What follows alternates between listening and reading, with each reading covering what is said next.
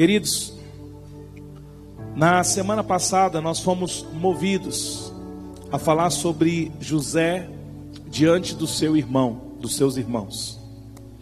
Nós lemos a história do homem que recebeu uma túnica especial do seu pai, porque ele era filho de, da, da sua tão amada esposa, Raquel.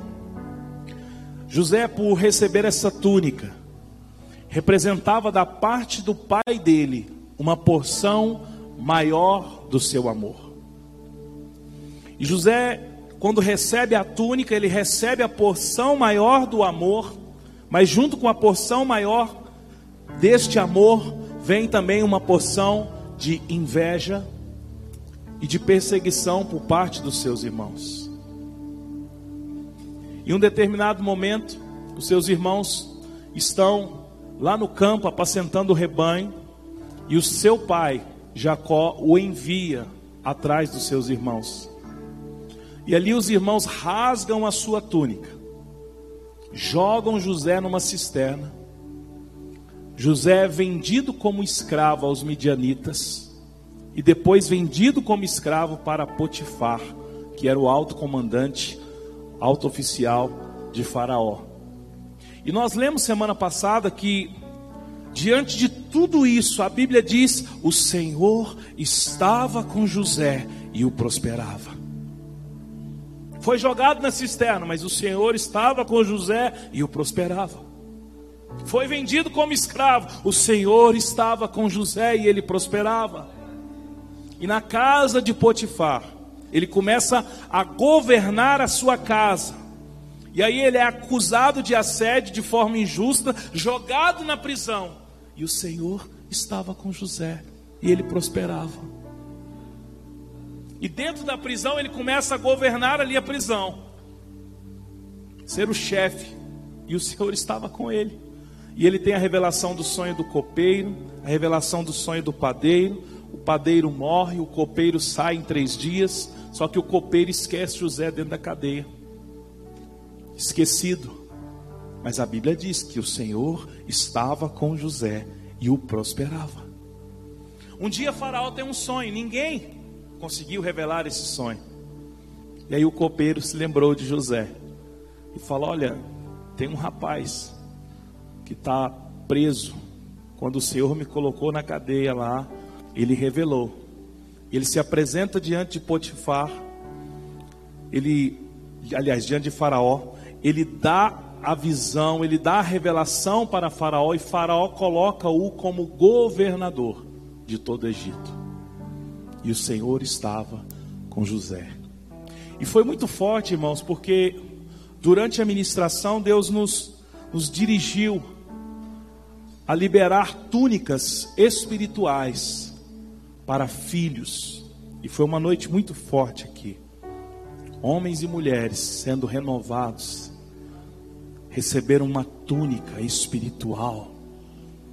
E debaixo de um entendimento que aquele que está em Cristo podem nos perseguir, podem arrancar a nossa túnica, pode nos jogar na cisterna, pode nos prender. O Senhor sempre estará conosco e nos fará o que? Prosperar. E hoje eu quero falar da segunda parte dessa ministração sobre como José se relacionou quando ele estava no governo, governando sobre tudo no Egito. Queridos, abaixo do rei era José. E o sonho que o rei teve foi que a revelação é que haveria sete anos de fartura e sete anos de fome. E durante os sete anos de fartura, José administrou todo o Egito e juntou muito alimento. Então, quando veio a fome, era José que tinha a chave do celeiro, era José que liberava a comida, escolhia quem ele iria alimentar. Alguém que foi caçado, arrancado a sua túnica, jogado numa cisterna, vendido como escravo uma vez, vendido como escravo duas vezes, preso de forma injusta, agora está como governador. E a sua vida vai muito bem, Porque Faraó deu a ele também uma esposa, ele teve filhos, até o dia que Jacó, seu pai, soube que havia um homem que poderia dar alimento para eles. Jacó reuniu os filhos e disse: Olha, vocês vão para o Egito, porque lá tem uma reserva de alimento. Traz alimento para nós. Vamos ler para que você possa entender melhor.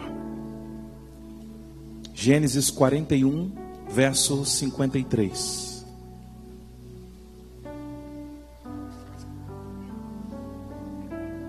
Antes de ler sobre o texto, depois desses sete anos de fome, José tem em suas mãos a decisão de quem ele iria alimentar. E aqui começa uma nova fase na vida dele. José teve uma fase de perseguição, calúnia, injustiça e muitas lutas. Agora que ele está no topo, começa um processo de remissão e perdão sobre a sua vida, sobre os seus irmãos e sobre o seu pai. Gênesis 41, verso 53.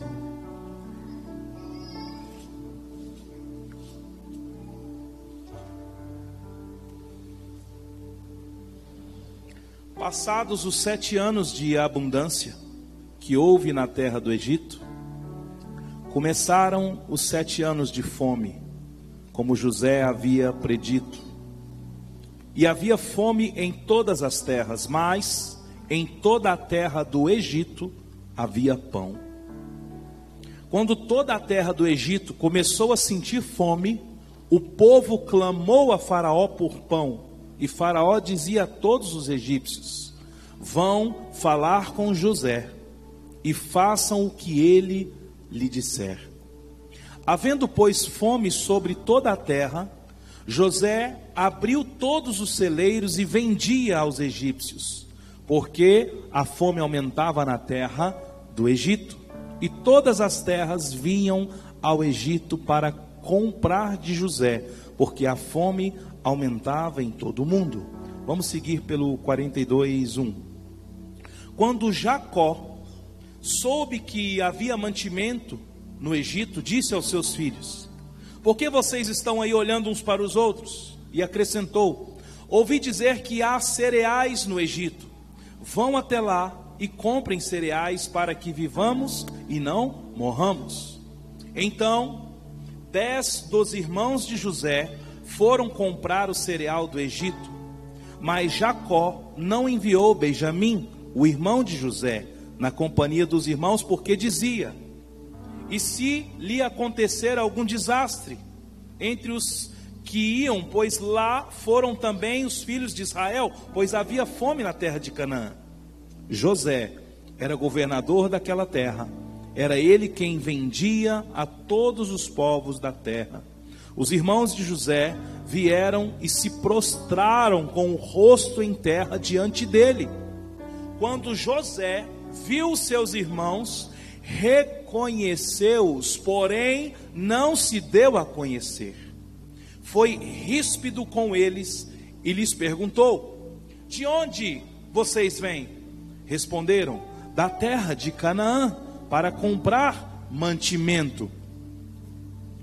José reconheceu os irmãos, mas eles não reconheceram. Então José se lembrou dos sonhos que teve a respeito deles e lhe disse: Vocês são espiões e vieram para ver os pontos fracos da terra. Eles responderam: Não, meu senhor. Estes seus servos vieram só para comprar mantimento. Somos todos filhos de um mesmo homem. Somos homens de honestos. Estes seus servos não são espiões. Ele, porém, lhe respondeu: Nada disso. Pelo contrário, vocês vieram para ver os pontos fracos da terra. Eles disseram: Nós, seus servos, somos doze irmãos, filhos de um homem na terra de Canaã. O mais novo está hoje com o nosso pai, o outro já não existe. Então José lhe disse: É como já falei, vocês são espiões, nisto vocês serão provados. Eu juro pela vida de Faraó que vocês não sairão daqui sem que o primeiro, sem que primeiro venha o irmão mais novo de vocês. Verso 16. Envie um de vocês que busque o seu irmão, vocês ficarão detidos para que sejam provados as palavras de vocês, se há verdade no que dizem ou se não. Juro pela vida de Faraó que vocês são espiões. E, e deixou todos presos por três dias. No terceiro dia, José lhe disse: Façam o seguinte e viverão, pois eu temo a Deus. Se não são, se são homens honestos, que um de vocês fique detido aqui onde estão presos, e os outros podem ir levar o cereal e matar a fome de suas famílias, e tragam-me o seu irmão mais novo, como com o que serão verificadas as palavras de vocês, e vocês não morrerão. E eles dispuseram a fazê-lo. Então disseram entre si: Na verdade, estamos sendo castigados por causa do nosso irmão, pois vimos a angústia de sua alma quando nos pedia, e não lhe demos ouvidos, por isso nos sobrevém agora esta ansiedade. Rubem respondeu-lhes: Não é verdade que eu te disse, não pequem contra o jovem, mas vocês não quiseram me ouvir, pois agora estão vendo que o sangue dele está sendo requerido de nós. Eles, porém, não sabiam que José os entendia, porque lhes falava por meio de um intérprete. E retirando-se deles, José chorou. Diga comigo, José chorou. Depois, voltando para junto deles, lhes falou outra vez, escolheu Simeão e o algemou na presença deles. Até aqui, por enquanto. A história é muito longa. Queridos, existe uma forma muito romântica de interpretar a história de José, sob o ponto de vista de como ele era temente a Deus, e mesmo depois de tanta perseguição, inveja, injustiça, José facilmente perdoa os seus irmãos e seu pai. Essa é uma história contada muitas vezes de forma romântica, mas não é, queridos. Não foi tão assim. Ah, porque devemos ser como José, que depois de ser vendido, quando seus irmãos chegaram, ele perdoou. Não foi assim, não. Mesmo é, lendo toda a história, nós podemos ver o quanto foi difícil para José. Querido, José era filho de Jacó com Raquel. Vocês se lembram que Jacó é o filho de Isaac com Rebeca. Se lembram que Isaac e Esaú, Isaú eram gêmeos e já nasceram em uma disputa. Jacó, trapaceiro, enganador, usurpou da bênção da primogenitura do seu irmão, enganou seu irmão, enganou seu pai. Viveu como fugitivo, conheceu Raquel, por quem se apaixonou, mas foi enganado pelo seu sogro Labão.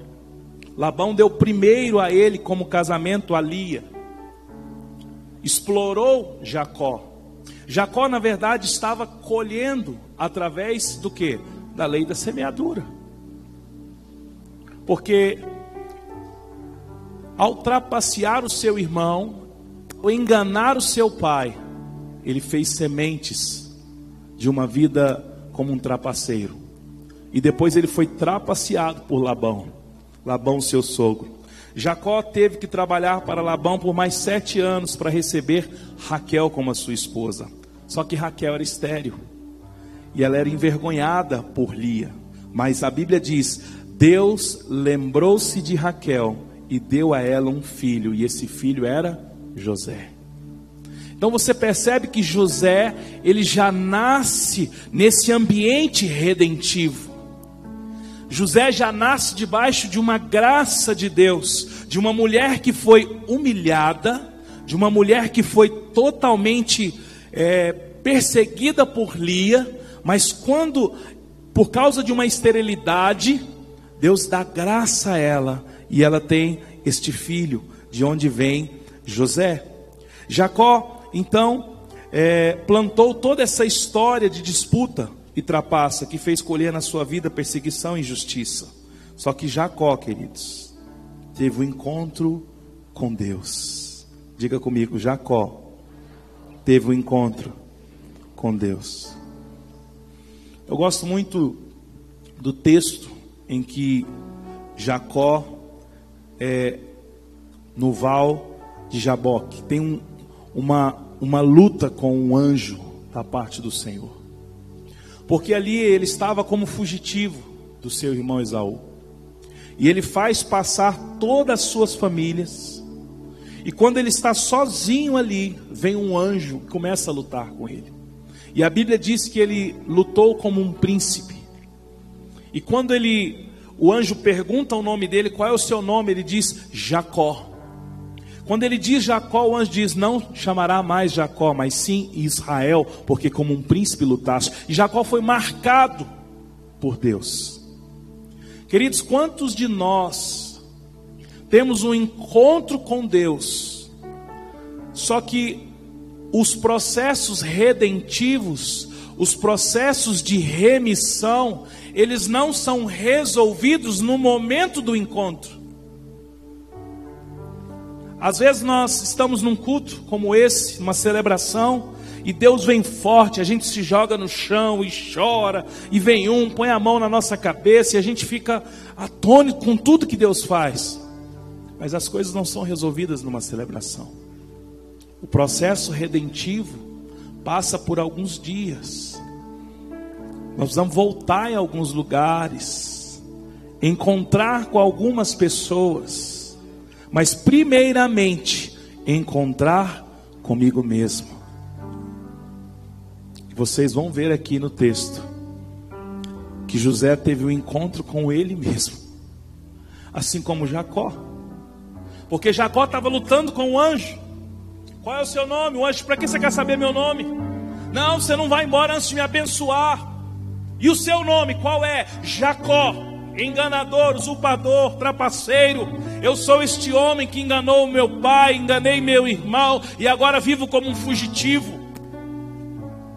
Só que o sol nasceu sobre a vida de Jacó quando ele lutava com o anjo. Um novo dia nasceu sobre a vida de Jacó. Só que agora nós estamos falando de José. José então já nasceu nesse ambiente redentivo. Queridos, tudo que nós fazemos é uma semente. A semente, ela encontra um solo e um dia nós precisamos colher, mas fique tranquilo. Porque o Senhor está contigo e vai lhe prosperar. Mesmo com a túnica rasgada, mesmo dentro de uma cisterna, mesmo preso, mesmo injustiçado, o Senhor está contigo. Porque prosperidade, queridos, não é ausência de luta.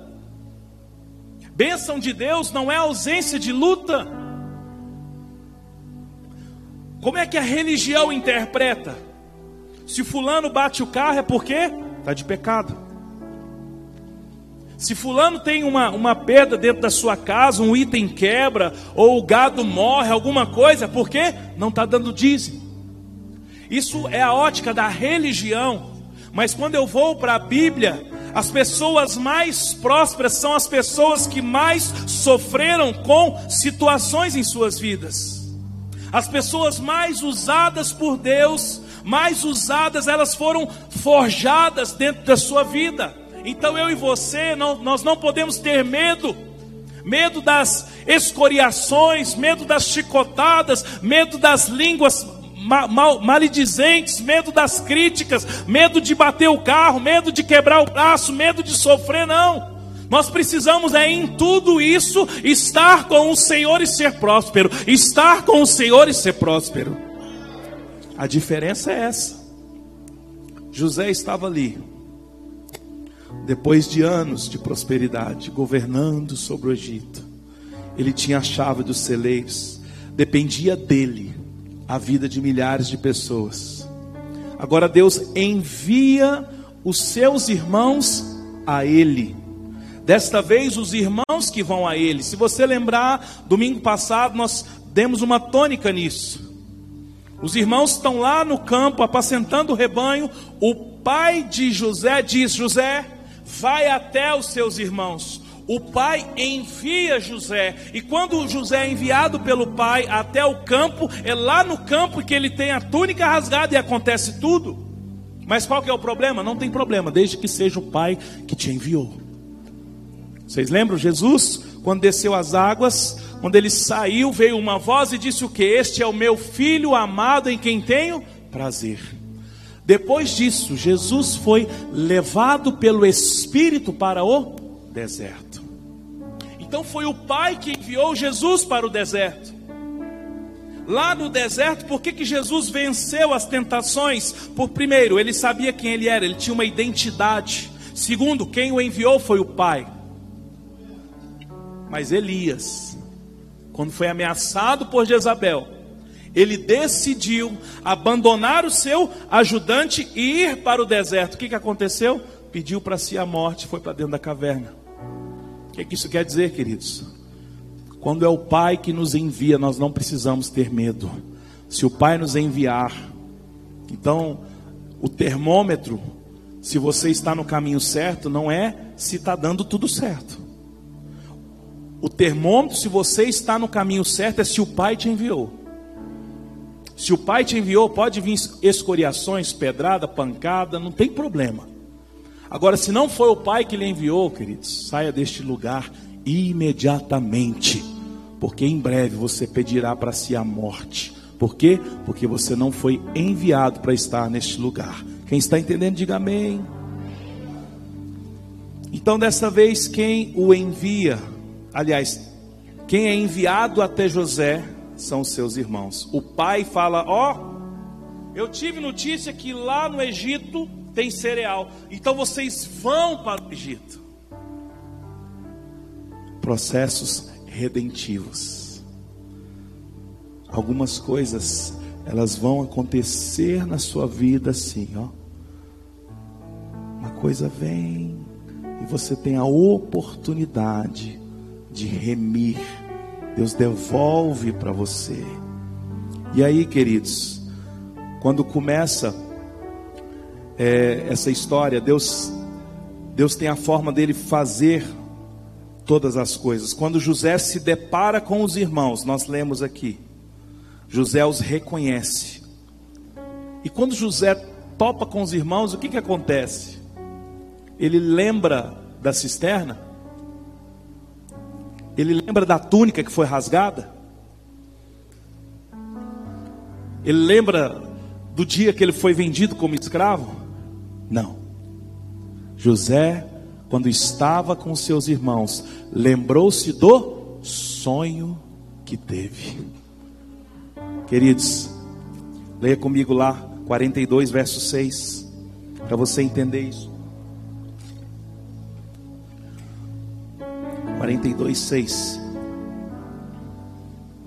José era governador daquela terra e ele que vendia os cereais. Os irmãos de José vieram, se prostraram com o rosto em terra diante dele.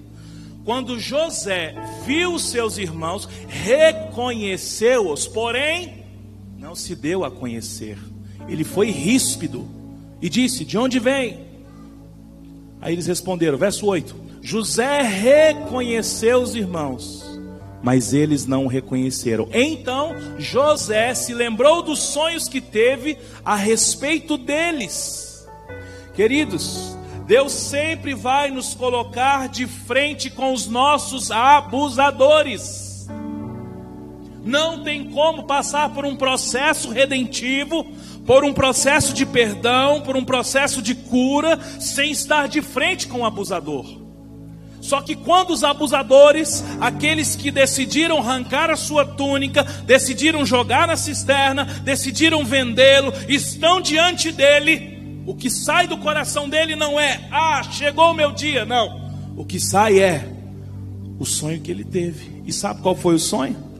O sonho foi simples: onze feixes se curvaram diante do feixe dele.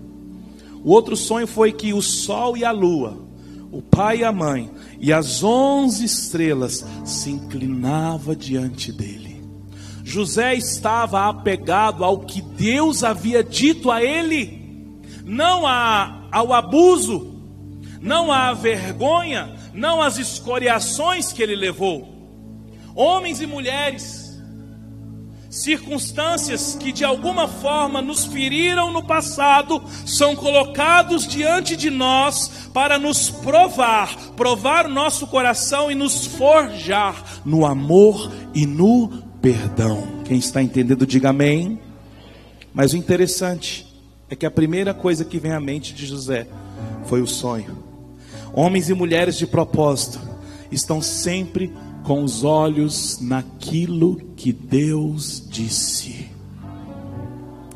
Queridos, uma artimanha de Satanás é questionar o que Deus disse. Quer ver só? Quando a mulher está lá no jardim e a serpente desenvolve um diálogo com a mulher, qual é o diálogo?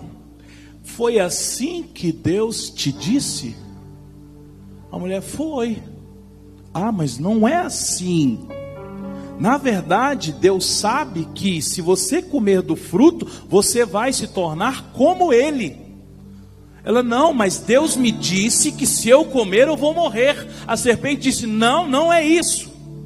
O diálogo de Satanás conosco é tirar os nossos olhos naquilo que Deus nos falou.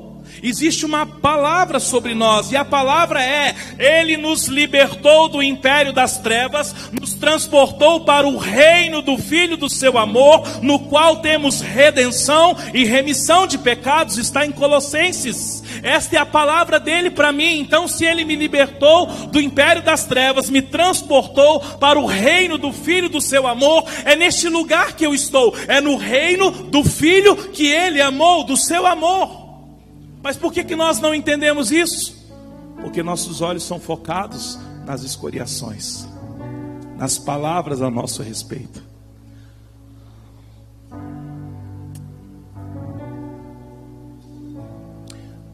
Nós não somos. Mas se uma pessoa começa a falar de você, e se você não tiver identidade, se você não tiver firme no Senhor, você acredita no que a pessoa falou. É assim. Uma vez eu recebi uma ligação, trote dos ladrões da cadeia. Eu nem filho tinha, queridos. Aí colocou uma menina para gritar. Por alguns segundos eu pensei que minha filha estava sendo sequestrada, nem filho eu tinha. Por quê? Porque isso vem na nossa cabeça e é assim que Satanás faz vem para desestruturar aquilo que Deus pensa ao, ao, nosso respeito, aquilo que Deus diz ao nosso respeito. E quando José está diante dos irmãos, o que ele lembra não é da túnica rasgada, não é da cisterna, não é de ser levado como escravo, não é da prisão. Ele lembra do sonho, e o sonho era onze feixes se prostrando diante dele, sol e lua e onze estrelas se prostrando diante dele. Foi o Espírito que lembrou isso a José. Meus olhos estão é no reino do filho do seu amor. Muitas vezes nós não conseguimos sair de alguns lugares, queridos, em que fomos feridos porque estamos com os olhos nas feridas do que fizeram conosco. Jesus não estava com os olhos nos malfeitores da cruz. Jesus estava com os olhos na redenção dos filhos, porque ele foi ali para gerar uma redenção aos filhos. Então os olhos dele não estavam nos malfeitores, estava na redenção que iria acontecer. Olhe sempre para o final.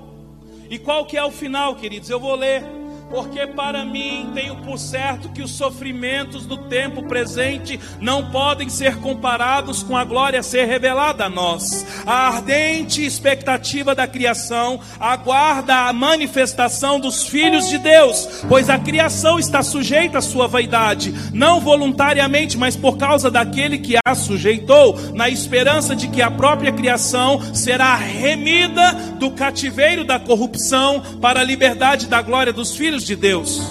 Diga aleluia.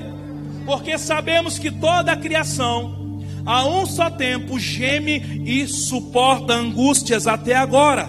E não somente ela, mas também nós, que temos as primícias do Espírito, igualmente gememos em nosso íntimo, aguardando a adoção de filhos e a redenção do nosso corpo, porque na esperança fomos salvos. Ora, a esperança que se vê não é esperança, porque o que alguém vê, como pode esperar? Mas se esperamos o que não vemos, com paciência o aguardamos, querido. O final é o que Deus disse ao meu respeito.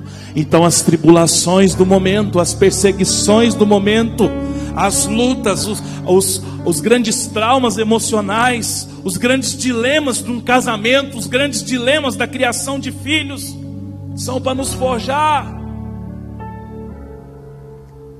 E é Deus quem permite, querido.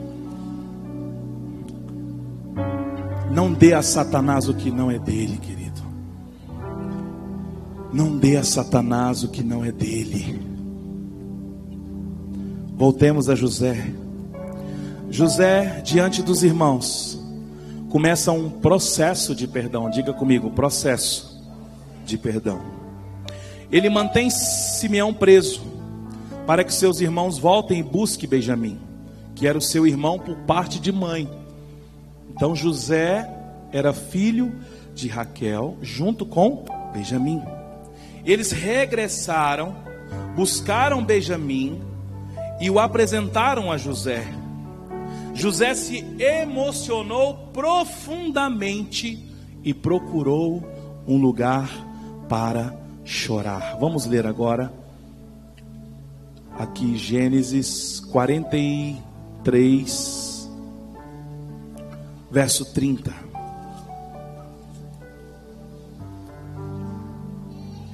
Eu sei que Deus já começou a mostrar algumas coisas para você aí. Eu sei que quando eu falei sobre o encontro de José com os irmãos e os olhos dele foi para o sonho e não para o que os irmãos fizeram. Eu sei que Deus já começou a mexer alguma coisa aí. 43, 30.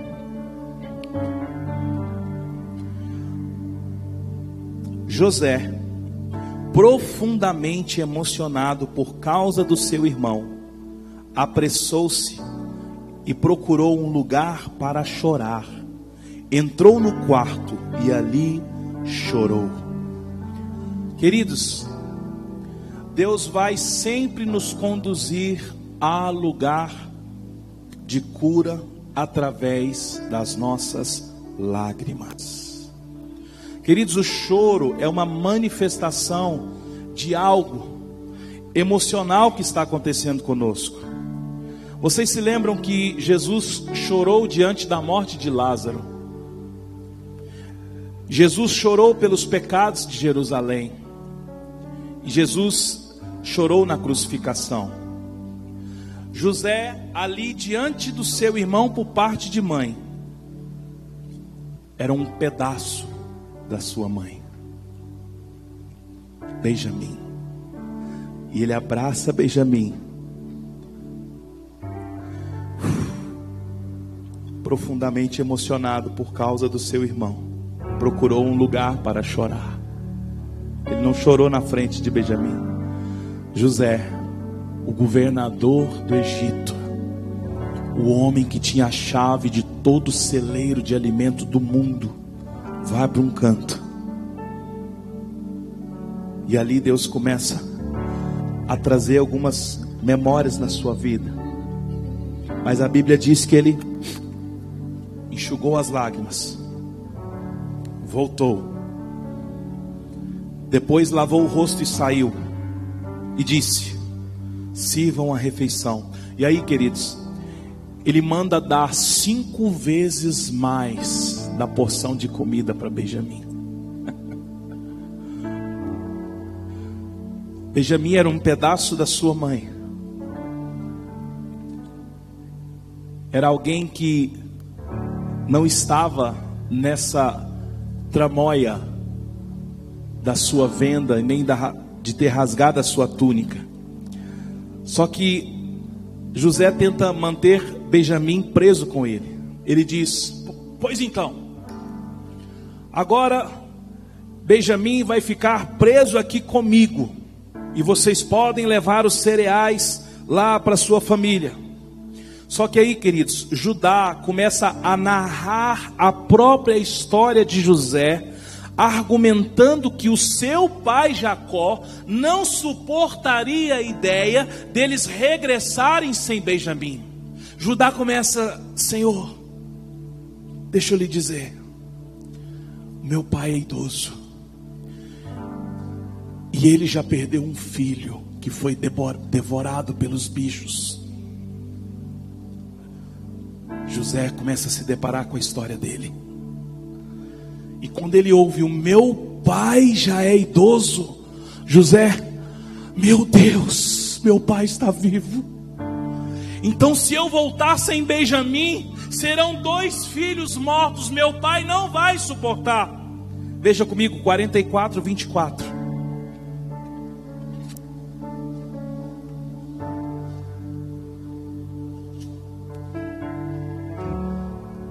Faz-me morrer para as coisas deste mundo. Faz-me esquecer as coisas que me afastam de você. Seu nome é como um guento derramado em minhas feridas, que me cura, restaura a alegria. O teu perdão é tudo que eu preciso. Cura minha alma, restaura o meu sorriso. Pois quando tu chega, fica tudo colorido, fica tudo colorido. Faz outra vez faz outra vez, faz outra vez, como na primeira vez, faz outra vez, faz outra vez, faz outra vez, como da primeira vez. Queridos, ouçam, 44, 24. Esse é Judá, dizendo: Quando voltamos à casa de meu pai, que é seu servo, e repetimos a ele as palavras do meu senhor, nosso pai disse: Voltem e comprem um pouco de mantimento nós respondemos: não podemos ir para lá, mas se o nosso irmão mais moço for conosco, iremos, porque não podemos ver a face do homem se este nosso irmão mais moço não estiver conosco. Então nos disse seu servo, nosso pai. Isso aqui é a fala de Jacó agora. Vocês sabem que a minha mulher me deu dois filhos. Um se ausentou de mim e eu disse: certamente fui despedaçado, e até agora não vi, não, nunca mais o vi. Se agora vocês me retirarem também este da minha presença, e, lhe acontecer algum desastre, farão descer os meus cabelos brancos com tristeza à sepultura. Queridos, quando Judá conta isso para José, José tem um encontro com a sua própria história. Às vezes, queridos, nós somos expostos à nossa própria história para acreditarmos no amor de Deus por nós. José era amado do pai, mas talvez tenha lhe ocorrido que o pai não o amava, porque o pai o enviou para buscar os irmãos.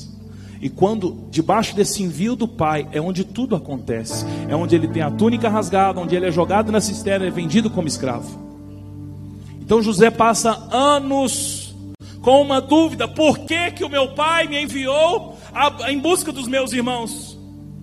Será que não foi uma trama do meu pai também, do meu pai e dos meus irmãos? Só que quando Judá fala, Senhor, eu, eu não posso deixar Benjamim aqui, porque o meu pai já é idoso. E ele me disse que, aí ele diz a fala de Jacó: Vocês bem sabem que, o, que minha mulher me deu dois filhos, um já se foi, e se eu perder esse eu não vou suportar. José então está diante da sua história. Talvez ocorreu na sua vida toda que o pai não tinha lhe amado como deveria.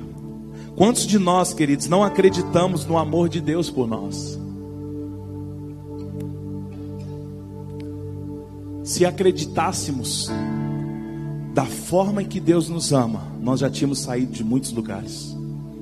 Alguns erros recorrentes nas nossas vidas, alguns tronos de orgulho, alguns tronos de inveja, alguns tronos de, sabe, de autopreservação ainda estão na nossa vida porque nós não acreditamos na medida do amor de Deus por nós.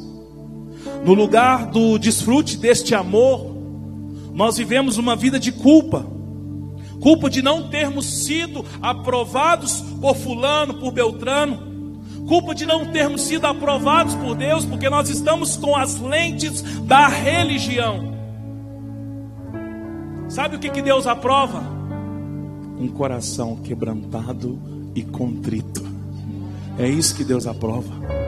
Deus não aprova uma grande obra. Deus não aprova um resultado. A nossa aprovação aqui do ministério não está baseada em quantas pessoas tem no culto. A nossa aprovação aqui está baseada no quanto nos arrependemos. Lugar de cura. Diga glória a Deus. Veja 45:1.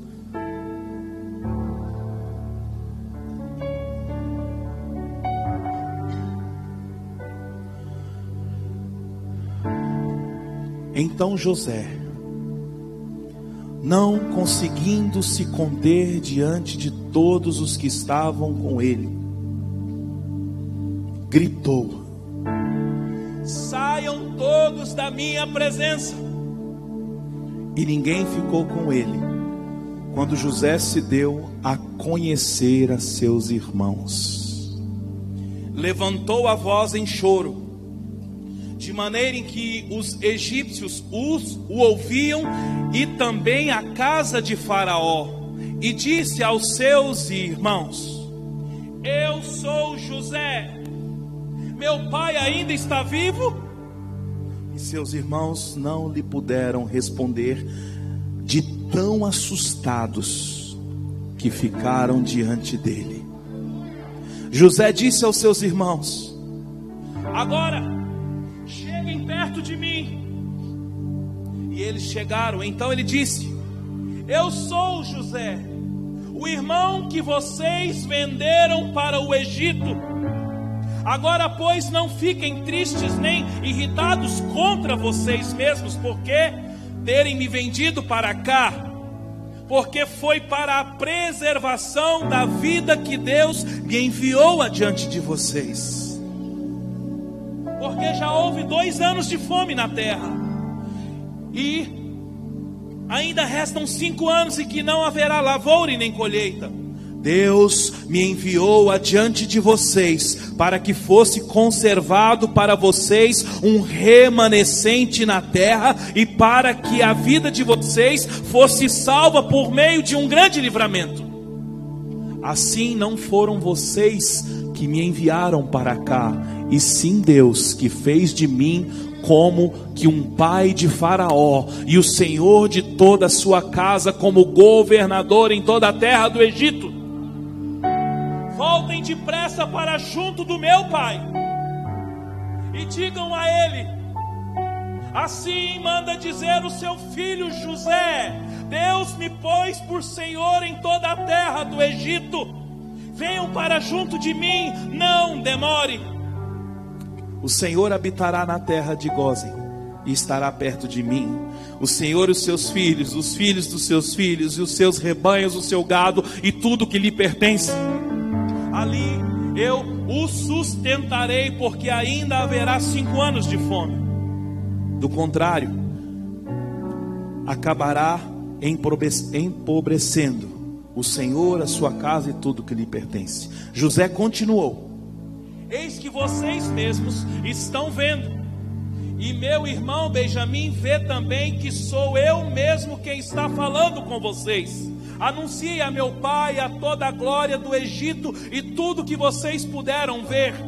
Vão depressa e tragam meu pai para cá. E lançando-se ao pescoço do seu irmão Benjamim, chorou. E abraçado com ele, Benjamim também chorou. José beijou todos os seus irmãos e chorou abraçado com eles. Depois, seus irmãos falaram com ele. Meu Deus. Queridos, quando José ouve a sua própria história, descobre que o seu pai está vivo. Ele não descobre somente que o pai está vivo. Na narrativa de Judá, na forma em que Judá diz: Olha, o nosso pai disse que ele já perdeu um filho e ele não suportará perder outro filho. Quando José ouve isso, não é só a novidade que o pai está vivo. José recebe todo o amor, toda a carga inicial que estava naquela túnica reaparece sobre a vida de José na fala de Jacó. Você está entendendo? Você está pegando isso aí no seu espírito? Ele descobre o quanto o pai o amava. E a Bíblia diz que ele não consegue se conter diante de todos e gritou. Quando ele gritou, queridos, saiam todos da minha presença, não são os irmãos, porque José era rodeado dos egípcios, de toda a sua estrutura de governo. Ele diz: saiam todos da minha presença. Aí ele chama os irmãos e se dá a conhecer. Quando ele se dá a conhecer, é a hora que ele diz: Eu sou o José, e o meu pai ainda está vivo. E a Bíblia diz aqui que os irmãos ficaram tão assustados que não conseguiram responder nada. Aí José fala: Chegue para perto. Eu sou José, o irmão que vocês venderam como escravo aos egípcios. Mas não se culpem e nem fiquem tristes, porque Deus me colocou adiante de vocês para que houvesse salvação, livramento e mantimento para todo esse povo e para vocês. Queridos, quem é de propósito, quem quem entendeu a paternidade de Deus, sabe que é filho por uma causa sabe que é filho por uma causa. Nós que saímos da religião, nós que saímos de uma vida religiosa, de ir no culto, prestar um cultinho e ir para casa, nós recebemos esse encargo da paternidade. O que, que José disse? Deus me colocou como pai de Faraó. Você não prestou atenção nessa hora. Deus me colocou como pai de Faraó. José foi com essa carga de paternidade para o Egito e transformou aquele lugar. Houve sim prosperidade aonde ele estava, por causa da carga de paternidade que José carregava. E a Bíblia diz que ele levantou a voz em um choro de maneira que os egípcios ouviam, e também a casa de Faraó. Queridos, ele deu um berro muito alto, ele deu um grito muito alto. O que, que representa esse grito de José? Anos e anos guardando isso dentro do coração, sem saber pelo qual motivo foi enviado pelo Pai para ser rasgado em sua túnica, lançado na cisterna, vendido como escravo, vendido como escravo de novo e preso de forma injusta sem saber por que recebeu do seu pai uma túnica tão especial que desdobrou em tudo isso. Este é o grito que eu e você precisamos dar. Um grito para liberar o choro do perdão, não o choro da culpa, mas o choro do perdão. Não o choro da dor, mas o choro do perdão. Eu sou José, o filho, o irmão de vocês que vocês venderam. Mas quando ele fala, não fique triste, não fique triste. Hoje eu entendo. Eu estou aqui para perdoar vocês. Queridos, que coisa linda. José abre agora um portal de redenção com os seus irmãos e com seu pai. Você nota que é um processo. Não é numa celebração, é um processo. Não é num acampamento de fim de semana, não é num encontro. O grito pode ser dado num culto como esse. O grito pode ser dado no encontro, é tremendo. O grito pode ser dado no seu quarto, mas o grito é para abrir o portal de um processo. Quem está entendendo, diga amém. Coloca tudo para fora. Diz tudo o que passou. E ele diz que foi para preservação da vida de muitos. Queridos, os filhos de propósito sabem que suas vidas são para uma doação. Os filhos de propósito sabem que sua vida é para doação. José entendeu que sua vida foi uma doação em favor de muitos. Eu e você precisamos olhar com os olhos de Deus. O Senhor estava com ele e o prosperava. O Senhor estava com ele e o prosperava. O Senhor estava com ele e o prosperava. Quando seus irmãos vão até Jacó, 45, 25. Então partiram do Egito, vieram à terra de Canaã, Jacó, seu pai, e lhe disseram: José ainda vive e é governador de toda a terra do Egito. Com isto, o coração lhe ficou como sem bater, porque não podia acreditar no que diziam.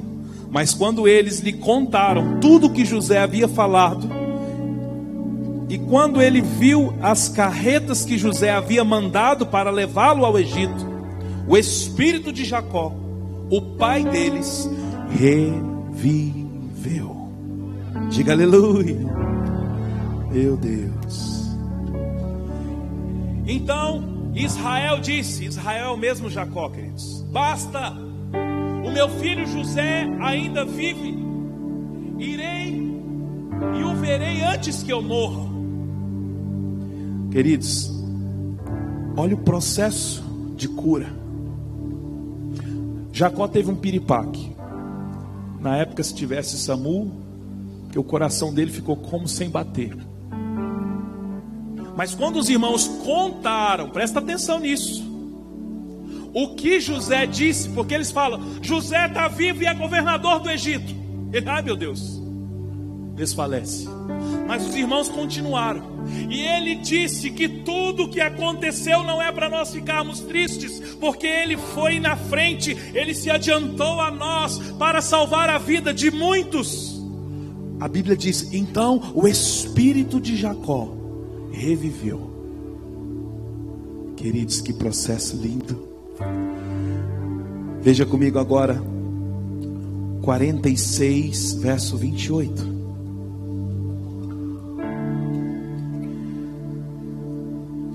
Aí Jacó, depois disso aqui, querido, Jacó decide ir. A Bíblia diz que ele foi a Berseba e ofereceu sacrifícios a Deus. E ele faz uma oração aqui linda, citando o nome dos seus doze filhos. Beleza, agora vamos para o verso 28. Jacó enviou Judá diante de si a José para que soubesse encaminhá-lo a Gozen. E chegaram à terra de Gozen. Então José aprontou a sua carruagem e foi ao encontro de Israel. Gente, eu fico. Eu gosto muito desses detalhes da Bíblia. Jacó fosse Judá. Pergunta para José para onde que eu devo ir, como é que eu chego em, em, em, em. Quando Judá chega para falar com José, José arruma a sua carruagem e vai ao encontro de Jacó. O filho corre ao encontro do pai. O pai ainda sem saber o que ia acontecer. Mas José não. José não, Judá. Cadê ele? Me mostra onde está ele. Cadê? Entra aqui na carruagem, vamos para lá. E aí a Bíblia diz aqui: se aprontou sua carruagem, verso 29. E foi ao encontro de Israel, seu pai, a Gozem, apresentou-se, lançou-se sobre o pescoço do pai e chorou assim longo tempo. Israel disse a José: Já posso morrer, pois vi o rosto, vi o seu rosto, e sei que você ainda está vivo. Queridos, meu Deus, que processo redentivo. Aí aqui Jacó tem toda uma conversa com José. Ele abençoa os filhos de José. José é quem fecha os seus olhos no momento da sua morte. Agora, eu creio, queridos, que Deus nessa noite está abrindo um portal. Eu não sei o que vai acontecer nos próximos dias. Eu não sei o quanto nós vamos ter que nos dedicar no aconselhamento, no atendimento. Mas eu sei que nessa noite está abrindo um portal de o início de um processo redentivo de cura e de perdão. Queridos, José, quando está diante dos irmãos, por isso que eu quero denunciar a forma romântica de dizer que José perdoou os irmãos. Queridos, não foi fácil. Eu pulei, eu gostaria que você lesse na sua casa, de 37 até 49. Eu pulei muita parte. Quando José vê, vê a primeira vez os irmãos e manda prender, eu acredito que havia uma voz dentro dele que dizia: Chegou a sua vez. Mas vai com calma. Vamos, vamos, vamos, vamos decidir como é que nós vamos. Nós vamos vingar disso. Espera aí. Manda trazer primeiro Benjamin. Vem cá. Então vamos segurar Semeão aqui. Vocês voltam. Ele ia chorava. Eu acredito que quando ele se ausentava para chorar, queridos, havia uma guerra no mundo espiritual. A voz do perdão, denunciando a voz da vingança. Mas eu, mas eu fui vendido. Aí a voz do perdão foi para um propósito. Mas rasgaram a minha túnica. Mas foi para um propósito. Mas eu vim parar aqui, fui preso injustamente foi para você chegar até Faraó, governar. Você tem a chave do celeiro. O que seria da sua família agora? E aí José se rende à voz do perdão. Abraça Benjamim, chora. E quando Judá lhe conta que o pai está vivo, principalmente, irmãos, quando ele fala: Olha só, o nosso pai eu fui buscar. Eu, eu, se, eu, se eu não levar Benjamim, o nosso pai disse que, como vocês podem fazer isso comigo? Porque um filho eu já perdi, e eu não vou suportar o segundo. Aquele José entra, ele entra num confronto assim de frente, uma pancada do amor de Jacó por ele. Você já viu falar? Você já. O que, que você já sentiu quando alguém chega para você e fala: Ah, esses dias Fulano falou de você. Aí você foi mesmo? Nossa, ele disse que gosta muito de você. Você o que? Ah, que legal. Pessoas que às vezes você nem imagina. Ó, oh, eu tive com Fulano. Nossa, Fulano te admira demais. Então José tem esse encontro com essa voz. E eu quero nessa noite abrir esse portal aqui. É só para quem crê, irmão. Se você não crê, não tem problema. Vai sair daqui no mínimo felizinho porque veio no culto. Mas se você crê, está iniciando aqui um processo. Fica de pé comigo. Faz-me morrer para as coisas desse mundo. Faz-me esquecer as coisas que me afastam de você. Teu nome é como um guento derramado em minhas feridas que me curam, restaura a alegria. Teu perdão. Do teu perdão é tudo que eu preciso. Cura minha alma, restaura o meu sorriso.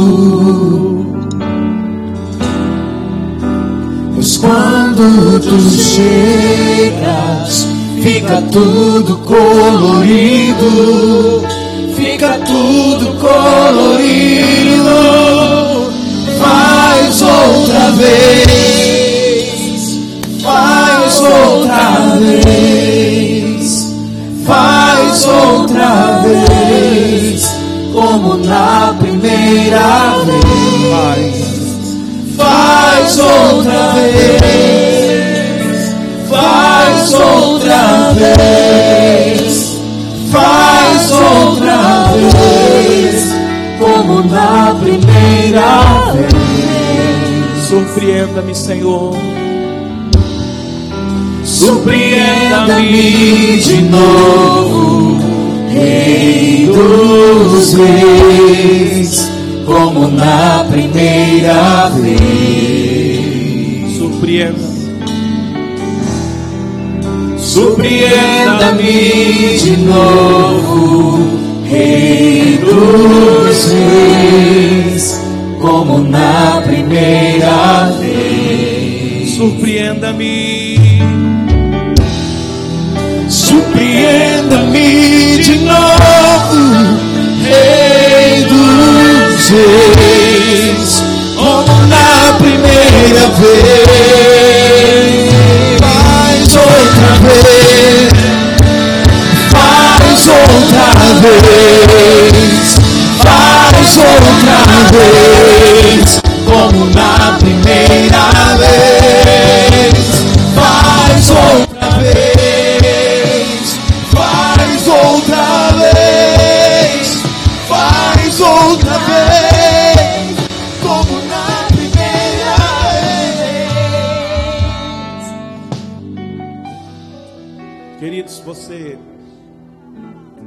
talvez tenha começado a lembrar-se dos seus abusadores. Homens, mulheres e circunstâncias que abusaram emocionalmente, fisicamente, espiritualmente, às vezes até sexualmente, de você. Circunstâncias e situações de humilhação, de desprezo, de rejeição, palavras que foram lançadas contra a sua vida. Por quê? Por causa da túnica que Deus colocou em você. Quero dizer, não se culpe não está relacionado a você, mas sim aos seus abusadores. E sabe qual é o lugar desses abusadores? No ambiente do seu perdão. É. Homens, mulheres, parentes, patrões, ex-namorados, situações que você foi extremamente ferido, ferida, palavras, queridos, Deus colocou você à frente para que você lhes provesse o perdão. Deus colocou você adiante para que você provesse o perdão. Ah, eu sei que dói. Eu sei que dói lembrar de tudo isso. Mas José foi lembrado pelos seus irmãos. Mas lembre-se da palavra de Deus sobre a sua vida. Ele nos tirou do império das trevas e nos trouxe para o reino do Filho do seu amor. Ele nos tirou do império das trevas e nos trouxe para o reino do Filho do seu amor.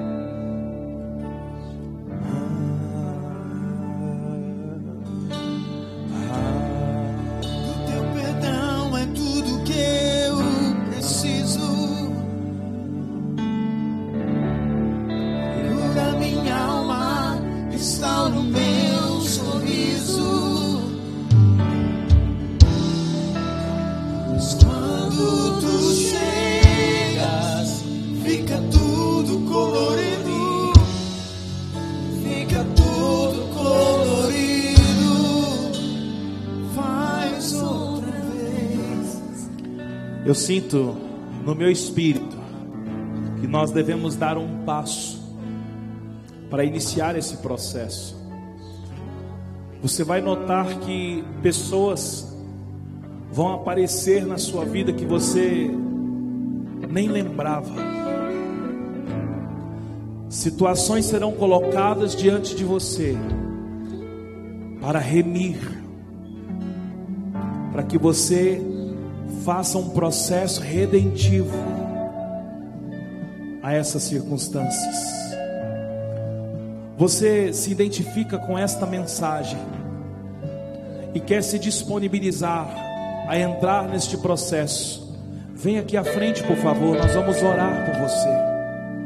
Nós vamos juntos ativar este lugar para que Deus dê graça para você passar por isso para que você fique livre, livre, livre dos seus agressores, livre dos seus abusadores,